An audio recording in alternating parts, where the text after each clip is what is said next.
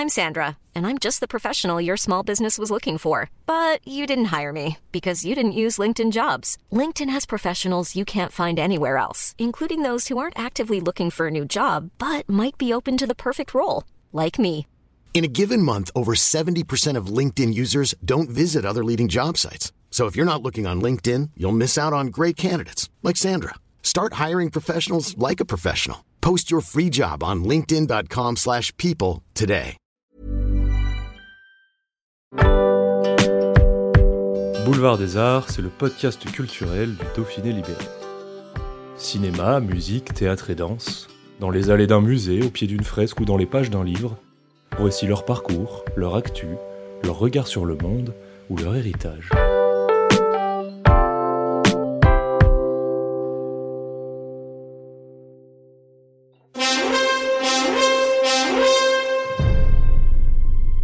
Dix ans après la fin de la série culte, le film Camelot premier volet est très attendu. Avant sa sortie dans les salles de cinéma le 21 juillet, Alexandre Astier, auteur, réalisateur, comédien, s'est confié au Dauphiné libéré. Dans ce second épisode, il évoque les coulisses du tournage de ce long métrage. Un reportage de Robin Charbonnier. Comment sont passés ces 45 jours Je crois? Que c'est 45 jours de tournage ou Je crois, quelque oui. chose comme ça? C'est euh, c'est une ambiance studieuse parce qu'on peut croire bah, voilà, qu'on rigole beaucoup là, comment, mais c'est euh, Ah bah euh, non, c'est-à-dire qu'il y a les moments de jeu avec les comédiens qui sont bien entendu. euh, c'est pas qu'on rigole, c'est qu'il faut quand même, il faut qu'on trouve le ton juste. Et quand on trouve le ton juste, on s'amuse normalement. Donc euh, l'amusement, ça fait partie du, du travail. chez nous.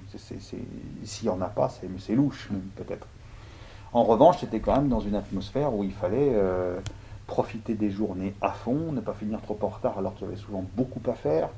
De temps en temps dans des contextes un petit peu complexes, comme le désert, comme, euh, comme les bateaux, comme euh, tout ça, tout, tout est compliqué. Si vous faites une scène sur un bateau, elle est forcément plus longue à tourner que si vous la faites au sol. C'est comme ça, parce qu'il y a un milliard de trucs euh, qui peuvent se passer de, à droite à gauche. Donc, euh, bon, il fallait, euh, il fallait pas perdre le nord, quoi. Il fallait pas Mm. perdre le nord parce qu'il fallait tous les jours remporter, remporter le petit, le petit challenge de revenir à la maison avec tout ce qu'il fallait tourner euh, sans qu'il en manque. Et il y a pas mal de scènes qui ont été tournées en Auvergne-Rhône-Alpes. Mhm. Euh, il y a des lieux que vous avez même vous-même choisis, que vous connaissiez. euh, Oui, alors euh, le rocher Excalibur, Ouais. il est le même depuis toujours, et, et- et Ouais, du coup, donc on y est simplement retourné.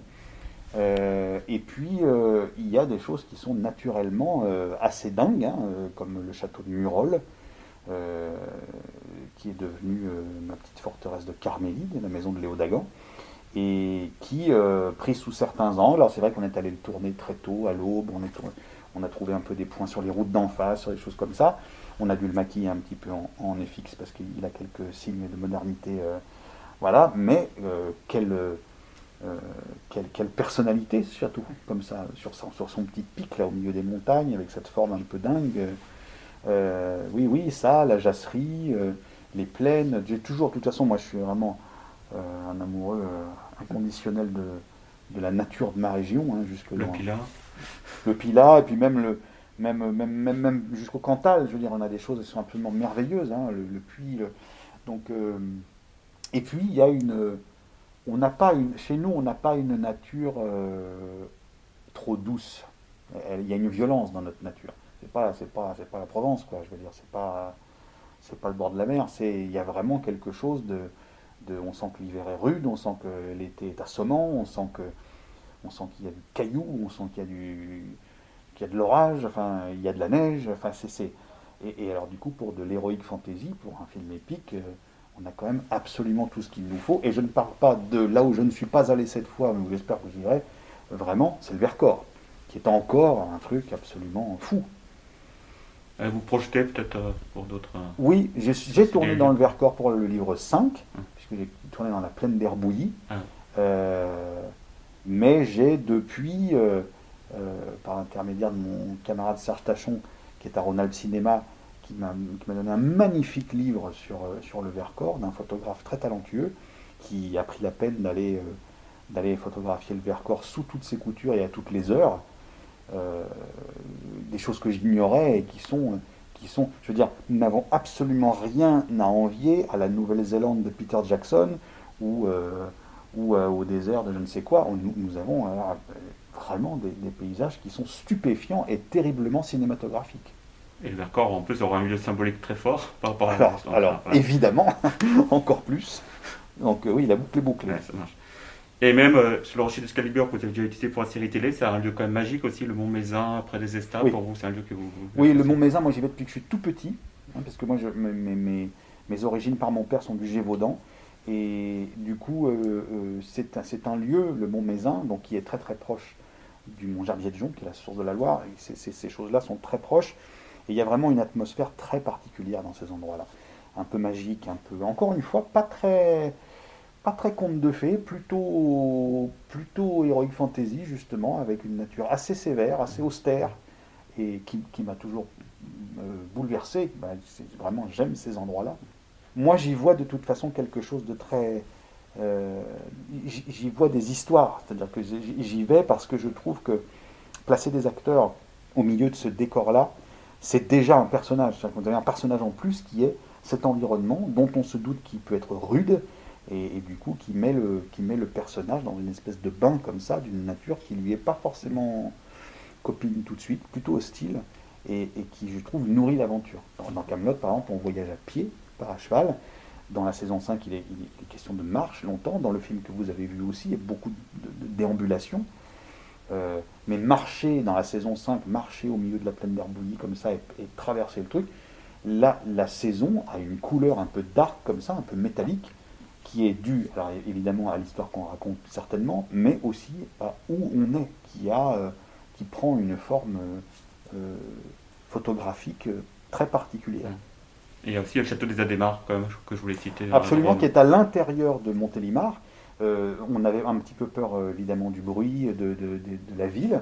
Euh, il en est assez extraordinairement protégé, c'est-à-dire qu'on on- on n'est pas, on n'est pas surtout quand on, va, on monte sur les tours là-haut, etc. On peut, même avoir l'impression qu'il n'y a pas de ville, puisqu'on peut la surplomber comme ça et voir les plaines au loin, de la Drôme et tout ça.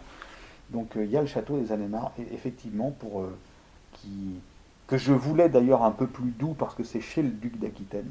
Et le duc d'Aquitaine est plutôt quelqu'un qui, prend soin de lui et de ses invités. Donc je voulais quelque chose de plus accueillant. Le château des Anémars a représenté euh, cette part-là. La résistance, ça vous dit quelque chose? Allez, en pif Je me disais, ça pouvait être intéressant d'organiser une rencontre avec les représentants de la résistance. Vous entendez quelque chose? Il y a un type avec une voix de con qui vient de dire Vous entendez quelque chose? J'ai j'ai vu une citation d'Audrey Fleurot qui disait Comme à la grande époque, on nous refait le texte au maquillage, mais avec beaucoup plus de moyens. Euh, Alors, bon, Audrey Fleurot, faut s'en méfier comme de la peste, hein, vous savez. Euh, euh, Audrey Fleurot, euh, elle a son texte au maquillage, mais comme tout le monde, je vois pas pourquoi est-ce qu'on irait lui balancer son texte et ça. Elle aime beaucoup avoir son texte au maquillage, donc je la trouve gonflée de venir nous, rebattre les oreilles avec ça. Et puis, euh, euh, j'ai pas le texte au maquillage pour mettre les gens dans la panade. Je ne leur donne pas le texte au maquillage pour. je veux dire, je leur donne le texte au maquillage ou pas longtemps avant, mais le plateau est fait pour qu'on construise le truc dans la spontanéité de ce qu'on vient de lire, dans ce qu'on vient de faire. Tout est organisé autour de ça. Il n'y a absolument pas à craindre le truc de mémoire ou de machin. ça- n'a- jamais gêné personne. Ça a des fois fait peur à des gens qui ne connaissaient pas Camelot, qui disaient putain, je vais y aller, il n'y a pas de texte, machin, je sais pas ce que je vais faire, je vais avoir des problèmes de mémoire, machin, truc. Ça s'est toujours, toujours très bien passé parce que c'est pas un souci, c'est fait pour ça.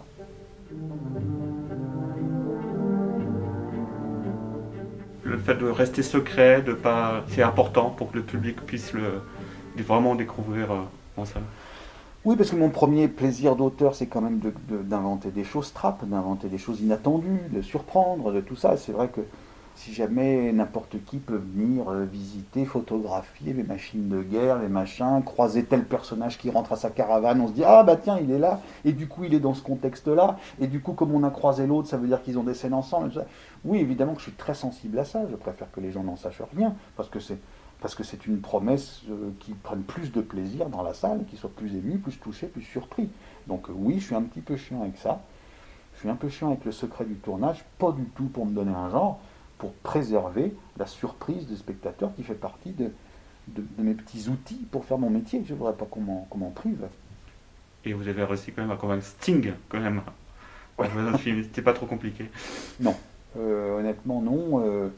je ne sais pas. Je ne sais pas qui lui a dit suffisamment de bien de l'entreprise que je menais pour qu'il vienne voir, mais j'ai compris une fois que j'ai rencontré ce garçon qu'il avait une nature curieuse et pas du tout star system qui lui permettait d'essayer des choses chez des gens dont on lui pouvait lui dire du bien ou qu'on lui, lui disait créatif.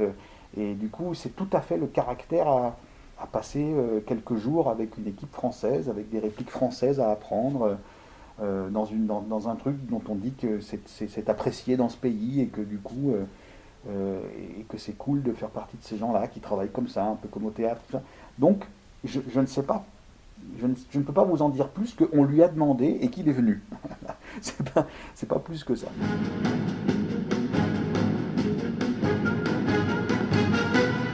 La musique joue un rôle primordial dans le film. la bande originale, en plus, est sortie avant. C'était pas plus mal, finalement. Mhm. Euh, et elle joue aussi dans le scénario. Je veux dire, quand vous avez vraiment mis la musique dans le scénario, c'est quelque chose qui vous tenait à cœur. J'aime bien, euh, j'aime bien qu'une solution martiale soit inattendue. si en plus de ça, elle est musicale, euh, oui, ça, ça, bah, ce dont vous parlez là, en fait, c'est la première idée que j'ai eue, la toute, toute, toute première idée à propos de ce film, c'est celle-là. C'est ce que j'appelle le désenchevêtrement, puisque c'est le titre, je ne dévoile rien, c'est le titre de la musique euh, euh, sur l'album. Ce désenchevêtrement, c'est la première chose que j'ai eue de ce film. Le, premier truc, je, je me souviens que j'en parlais à mes enfants il y a très longtemps, euh, que je faisais des petits dessins sur les nappes de restaurant pour expliquer ce, que j'essayais d'inventer et que j'espérais pouvoir le faire un jour. Et alors pour le coup, euh, ça c'est vraiment, euh, ça n'a jamais bougé. J'ai vraiment voulu ça depuis très longtemps et je l'ai fait, je l'ai enfin fait.